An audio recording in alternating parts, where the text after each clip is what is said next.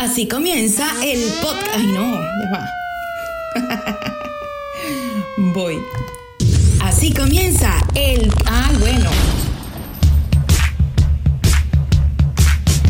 3, 2, 1. Así comienza, sin quejas, el podcast del Raulacho. Bienvenidos a Sin Quejas. Hoy tenemos a una excelente invitada. Poco que decir en su presentación. Ella es Ana María Romano. Me encanta la presentación que ella tiene en su Instagram, porque ella misma se autodenomina lo que es mujer, madre, venezolana, soñadora, amiga, feliz, emprendedora, conferencista, escritora. Y me imagino que allí quedan sus puntos suspensivos. Me imagino que hace arepas y muchas cosas más. Bienvenida Ana María, sin quejas. Gracias Raúl, de verdad que para mí es un placer estar contigo hoy aquí y, y ha sido una, una grata oportunidad de poder compartir contigo en este momento. Efectivamente, sí que ha puesto suspensivos, sí hago arepas, sí cocino, me encanta, soy muy audaz, soy atrevida, eh, soy apasionada con las cosas que quiero, con las cosas que me gustan y con los seres que amo.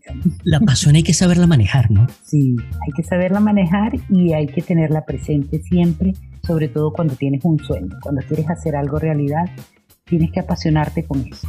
Eso me recuerda a la lectura, una lectura que en una oportunidad me tropecé hace muchos años, de Búscate un amante.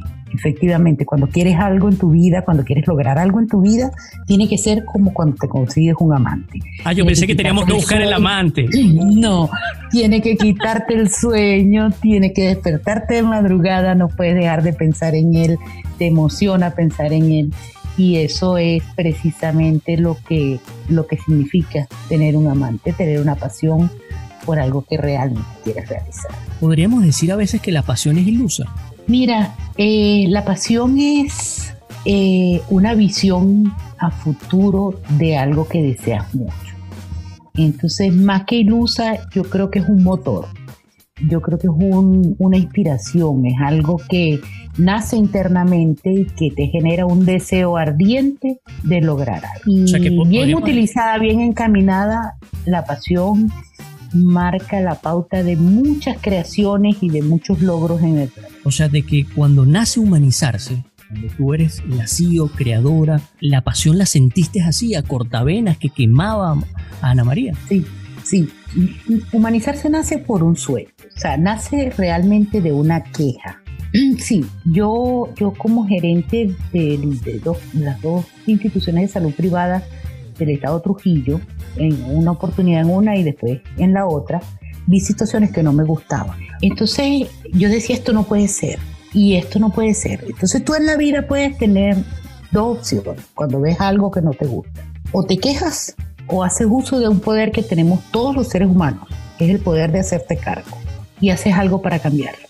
Y entonces sucedió en la segunda oportunidad, en la, siguiente clínica, en la institución de salud como gerente, que mi mamá se enfermó y, la hospitalizamos allí. Y pasaron situaciones que no me gustaron, que, que me dolieron mucho, que dije, bueno, si esto es conmigo, que yo soy parte de esta familia dentro de esta organización, ¿qué pasa con los pacientes que, que no son parte de la institución? Y esto no puede ser. Y entonces esa frase me acompañaba cada rato, esto no puede ser, y esto no puede ser. Eso coincidió con la búsqueda del tema de mi tesis doctoral. Yo estaba terminando el doctorado en ciencias gerenciales y empecé a desarrollar una idea sobre la calidad de atención a pacientes terminales y sus familiares dentro de las instituciones de salud. la academia, para variar, tú sabes que las universidades a veces tienen eh, los, los jurados que te evalúan los, trabajos de investigación muchas veces coartan la investigación del, del. Y entonces me limitaron mucho el tema, yo tenía mucha información, yo tenía demasiadas entrevistas, yo me había dedicado de lleno a hacer esa investigación, pero, pero profundo, porque yo decía, esto tengo que hacer algo, y esa era mi pasión, yo tengo que hacer algo para que esto cambie, porque esto no puede ser. O sea, era una, una sensación interna muy fuerte de querer hacer algo y me quejé con el que estaba haciendo mi, el que había sido mi, tutor original, que ya se había venido a España y me habían cambiado de tutor en la universidad. Y le dije, doctor, ¿y qué voy a hacer yo con todo ese poco de información que yo tengo? Porque yo tengo mucha información. Y entonces me dijo, bueno, Ana María, tú tienes muy buena pluma. Escribe un libro. Y yo no era quien para este, discutirle a él si él creía que yo era capaz de escribir un libro. Mal podía yo decir, no, doctor, yo no soy capaz. Entonces, bueno, el, el hecho de que él creyera en mí y la, admiración y el respeto que él siempre me ha generado, y resulta que escribí el libro. El libro se llamó La gerencia de la muerte. Se publicó aquí en Madrid, en España, y llegó a Venezuela y se distribuye por Amazon, está en Amazon disponible. Y a raíz de ahí esa pasión me siguió llevando y contagió a algunos amigos míos que también eran profesores universitarios de posgrado, que tenían mucho conocimiento y que llegó un momento que dijimos, bueno, ¿y qué vamos a hacer nosotros con este poco conocimiento acumulado?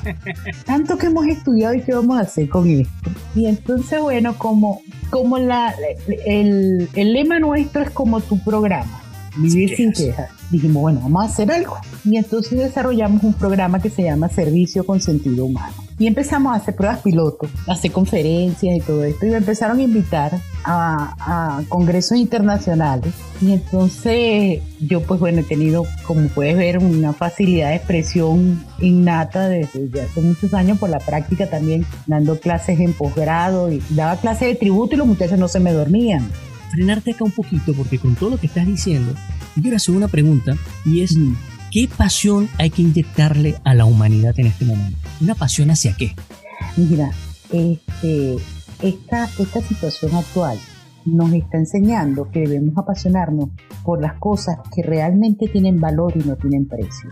Estar con tu gente, con la gente que amas, apasionarte por disfrutar de las cosas sencillas de la vida, que tienen mucho valor y no tienen precio. Despertarte en la mañana y sentirte bien, que no te duela nada.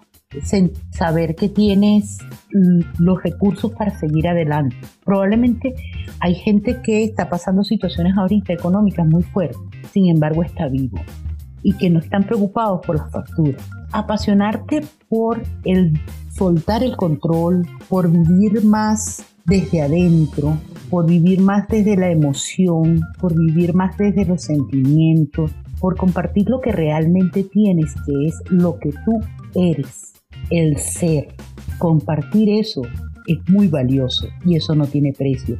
Y eso es más valioso que salir a comprarte un televisor nuevo, que comprarte otro celular, que comprar algo que, que quieres para la casa o algo que, en el momento pues te, te ocurra que, puedas estar necesitando. ¿Tú crees que eh, nosotros como, como seres humanos realmente venimos con una inyección de que queremos tener el control de todo? Mira, hay, hay momentos en que tú en la niñez vives etapas en donde se marcan lo que una autora muy famosa ha denominado las cinco heridas del alma. Y cuando tú sientes que de alguna forma eh, te han abandonado eh, o te han, te han hecho sentir menos, te han, te han maltratado este, de alguna manera, tienes la tendencia a ponerte la máscara del controlador. Y digo la máscara del controlador porque es un comportamiento ante una acción que te recuerda o que te lastima esa herida de la infancia. Todos pasamos por eso. O sea, no es una cuestión que, ah, que, qué proceso, yo tengo las heridas. No, no, no, no. Es Lo que es importante es tomar conciencia de que cuando te lastiman esa herida, que en algún momento, porque como digo yo, los, hijos vienen sin manual, entonces los padres este, los criamos por ensayo y error. Entonces, eh, muchas veces con una muy buena intención, eh, el niño percibe eso como una herida. Y tiene que percibirlo así, porque entre su plan de alma y esas cosas ya más profundas que, después cuando tú quieras lo conversamos, que también forma parte de mi otro yo, porque tengo que trabajar mucho el crecimiento personal y espiritual. Y, ojo, espiritual no religioso, espiritual de inteligencia espiritual. De nosotros mismos. De nosotros mismos, exacto. Nosotros vamos a una iglesia, hablando un poco de la religión, a buscar algo que muchas veces, no, no, quiero que suene muy, muy feo, muy fuerte, que debemos buscar primero en nosotros mismos. Sí, efectivamente, eh, todos estamos buscando la respuesta afuera y está clarísimo que la respuesta está adentro. Cuando Te tú llevo a mi siguiente de pregunta. cuáles son tus Eso es procesos, humanizarse. eso es humanizar, eso es humanizarse. La respuesta está dentro de ti. Siempre la respuesta está dentro de ti. Eso es humanizarte, porque humanizarse, trabajar el- la maestría y el crecimiento del ser para poder hacer. Entonces, cuando trabajas primero el ser, estás trabajando todo lo que está dentro de ti, para después hacer y es entregar lo que soy a los demás. Que allí podríamos decir entregar el existo, no el ser. Sí, exactamente. Y entonces, de, de todo lo que yo dentro he podido cultivar, es lo que yo puedo entregar a los otros. ¿Cuándo desarrollo yo mi humanización y mi crecimiento en inteligencia espiritual? Cuando yo cuido del impacto que estoy causando al otro en mi entorno, con mi ser y con mi hacer. Pero, pero es que de allí yo te puedo también eh, darte una arista. Me encanta esa palabra que está Ajá. muy de moda, ¿no? Sí, sí, sí. Y es que hay personas que andan por el mundo diciendo, pero es que yo no tengo pelos en la lengua. Esto es un dicho muy venezolano. Eh, yo digo las cosas como son.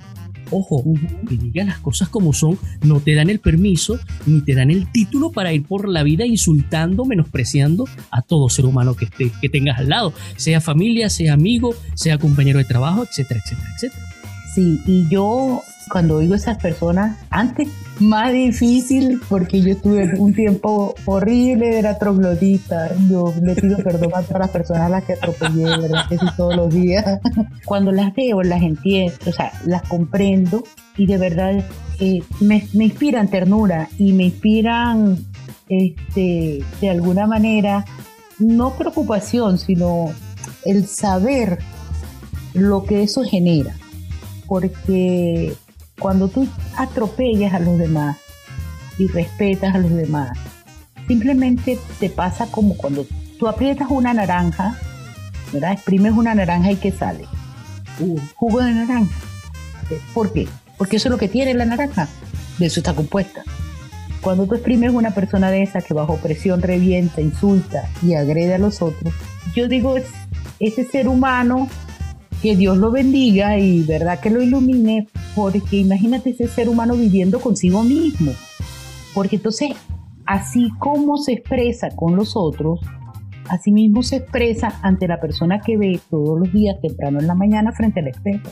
Entonces, imagínate el automaltrato. Cuando, cuando tú haces eso con los demás, es lo que tienes adentro y, y realmente tienes que tomar conciencia que eso es lo que este, está llevando tu vida por ese camino, porque lo que tú ves en el otro, cuando tú te das cuenta, mira, es que aquí, aquí, te, aquí te voy a regalar algo interesante. Tú, cuando emites una opinión o un juicio hacia otra persona, eso está cargado de tus creencias, de tu visión personal del mundo y de las situaciones como tú lo ves, por el aprendizaje que traes de, del entorno familiar y del entorno social y por lo que has aprendido en tu día a día. O sea, eso es lo que tú recogiste. Y entonces eso te marca tu visión del mundo, eso te marca tus creencias y te marca tus opiniones. Entonces, cuando tú enjuicias a otro y le dices a otro, es que tú eres tal y tal y tal y tal cosa, simplemente estás haciendo una confesión. Porque como decimos los venezolanos, ¿cómo sabes tú que la Guaira es lejos? Sí, sí, sí. Mira, yo, yo, quiero seguir yendo más allá de la parte de, de, humanizarse y de, la humanidad. Nosotros en Venezuela tuvimos un cantautor en su momento que lastimosamente una parte política de nuestro país nos lo robó. Él tiene una frase en una de, de, sus, de, sus canciones que a mí me encanta y dice que sea más humana la humanidad. El señor Ali Primera. Sí. ¿Tú crees que en el 2020 seamos o somos un poquito más humanos como humanidad? Mira, yo soy muy optimista con eso. Eh, sé que hay gente que todavía no termina de tomar conciencia. Sé que hay muchas personas que definitivamente han pasado por la pandemia eh, a duras penas. Hay personas que, que han sufrido quiebres hay personas que han sufrido procesos duros y difíciles, pero hay personas que están saliendo fortalecidas, más conscientes. Yo, por ejemplo, he podido notar que la gente cuida más el, el, respeto hacia el otro, está cuidando un poco más las normas. No sé si es porque estoy en otra parte del planeta, pero, pero es lo que está pasando ahora con esta aparentemente fase 4 o nueva, casi nueva normalidad, donde todos tenemos que andar con mascarilla, en donde cuando alguien anda con la mascarilla mal puesta, todo el mundo voltea y lo mira así como, oye, o sea, nadie le, reclama, pero lo miran como toma conciencia y inmediatamente la persona pues se da cuenta que le están viendo y por algo es y se acomoda su mascarilla. Hay gente que todavía tiene cosas por aprender.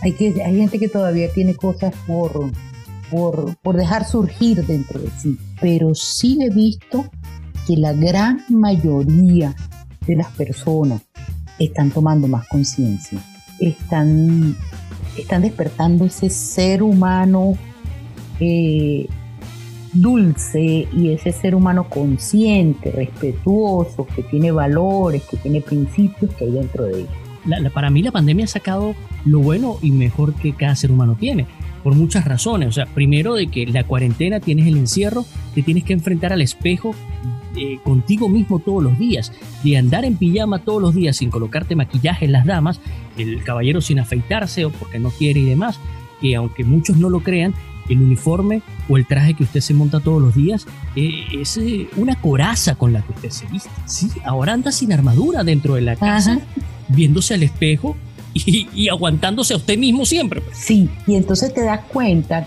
que no son los demás los que te están mortificando la vida, sino que eres tú con tu ser que estás haciendo tu vida complicada.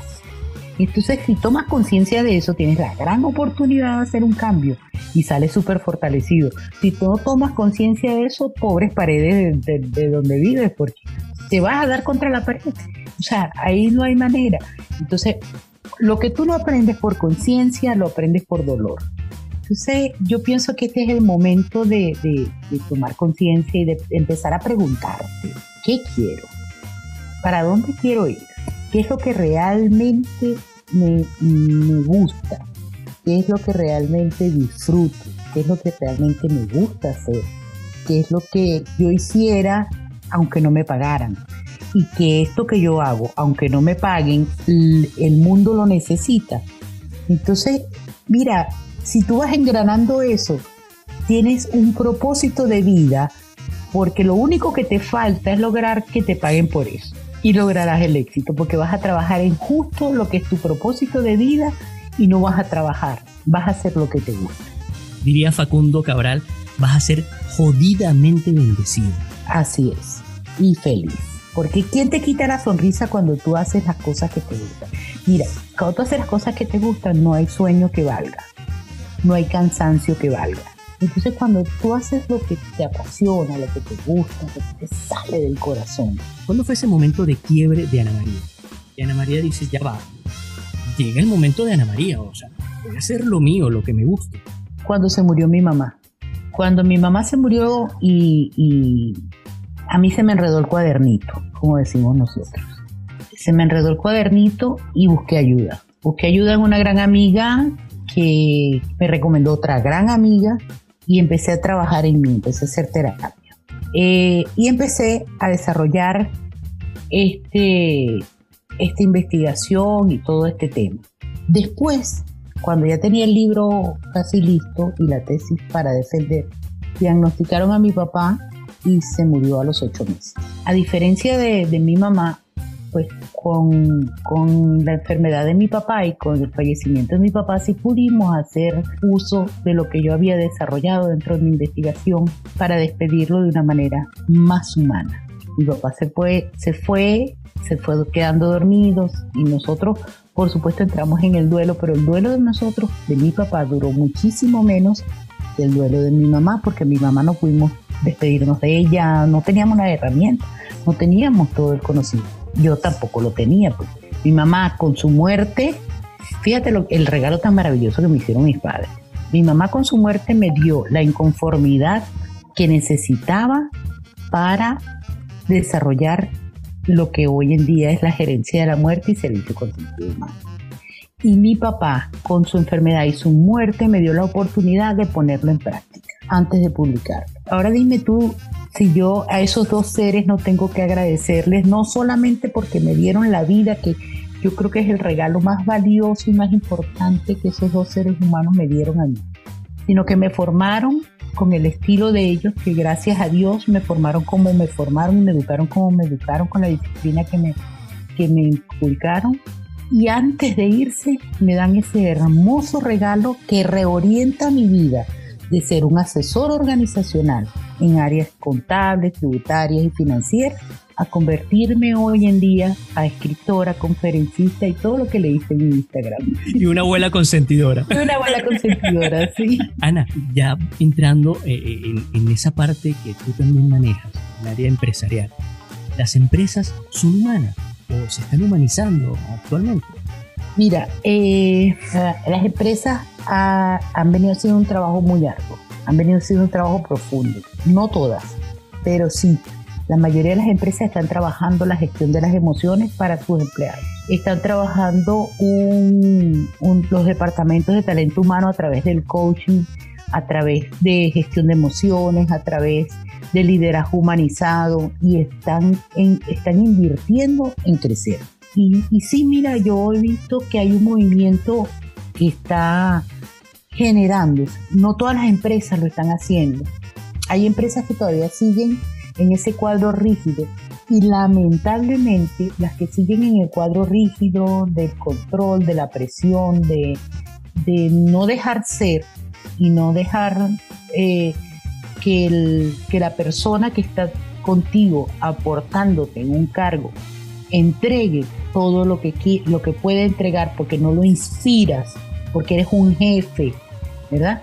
Y entonces resulta que los jefes lo que hacen es hacer uso del poder. Y ojo con lo que te voy a decir, que ellos tienen un problema en los jefes con el manejo del poder, tienen un problema de ortografía, porque poder lo escriben con J. Entonces. Yo, yo, yo, me fui más freudiano. Yo, fui más freudiano. Cuando tú viste lo del poder, yo dije, Freud. el poder lo escriben con J. Y entonces ellos creen, ellos están, o sea, el, el, los colaboradores, en lugar de sentirse motivados, conseguir un propósito de trascendencia del para qué están en esa organización, lo que hacen es simplemente soportar la situación porque necesitan un ingreso. Y por eso es que tienen tanta rotación de empleados. Jorobados, se sienten jorobados. Para que allí la interpretación. Ahora, em, Ana, todo lo que es humanizarse, el dar, el ser humano, ¿tú crees que en algún momento los políticos van a ser humanos? Mira, sí, tienen que, o sea, van a tener que serlo, van a tener que serlo, porque es como cuando tú tienes una orquesta y hay un instrumento mal afinado. Tienes un instrumento mal afinado cuando ese instrumento empiece a sonar, todo el mundo lo va a sacar de ahí. O sea, eso inmediato, va a quedar fuera de, la presentación. Y lo que está pasando con esta pandemia es que el resto de los músicos están afinando los instrumentos. Entonces, cuando eh, las personas comienzan a tomar conciencia de lo que realmente requieren y necesitan dentro de lo que es su organización estatal dentro de un país, llamemos Estado como el Estado, la organización que maneja concepto real de Estado. El, concepto real de Estado del país. Y los políticos van a tener que comprender eso, Raúl, porque eh, si no lo comprenden van a quedar fuera de la orquesta. Tú tocas el tema de orquesta y inmediatamente se me va el oído y la mente a la música. Y acá en Sin Quejas siempre colocamos música para nuestros amigos, nuestros invitados, porque una conversación sin música no es una buena conversación, ¿verdad? ¿Qué escucha Ana María? ¿Qué música escucha Ana María? ¿Qué, música la hace sentir humana? Mira, yo, a mí me encanta, me encantan muchos géneros musicales, pero la música que, me, que, disfruto más este, es una colección que tengo de, de música de Buda Bar.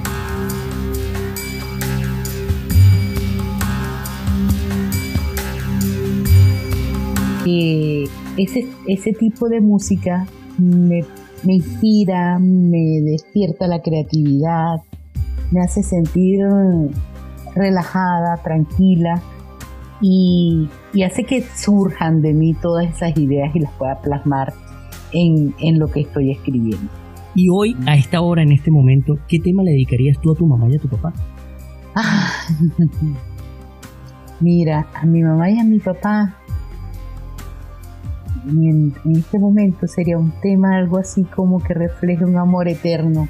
Eh, es más, había, había una canción que a ellos les gustaba mucho, que, que la escuchaban cuando yo estaba niña, que era Petit Flow.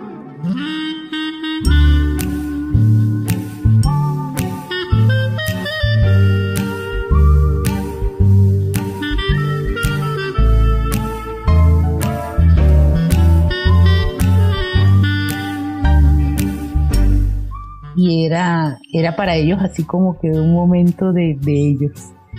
Esa, esa canción me trae muy buenos recuerdos para ellos. Y a, tu, a, a tus dos nietas. ¿Qué, qué, les, qué les colocarías ahora? este? A mis dos nietas, ah, no sé, en este momento a esas dos pequeñitas, pícaras, tremendas, me gustaría dedicarles una canción así como que sepan que siempre voy a estar queriéndolas mucho, que, que mi amor siempre las va a acompañar. Esas, esas, esas dos bellezas son tan iguales y tan diferentes que siempre me sorprenden. Son, son una maravilla de niñas. De verdad que las amo muchísimo y es una y son, son los dos seres que honestamente extraño de más con este proceso migratorio. Que no es nada fácil. No es nada fácil. Cuando, tú, cuando comenzamos la conversación, que tú decías eso de los abrazos, del alejarse y demás, yo siento que nosotros los venezolanos teníamos tres pasos adelantados antes del COVID-19. Porque tenemos mucho tiempo sin abrazar a nuestras familias, no- nuestras comunicaciones se volvieron llamadas por WhatsApp, por Skype, ahora por Zoom, em, de tener nuestras reservas de comida en casa, etcétera, etcétera, etcétera. Ve- Veníamos como adelantados de eso. Sí, sí, eso es cierto. Nosotros ya teníamos, ya veníamos entrenados, veníamos con, Sí. con- habíamos ido para el gimnasio. Veníamos, el los socialismo es el. COVID-19.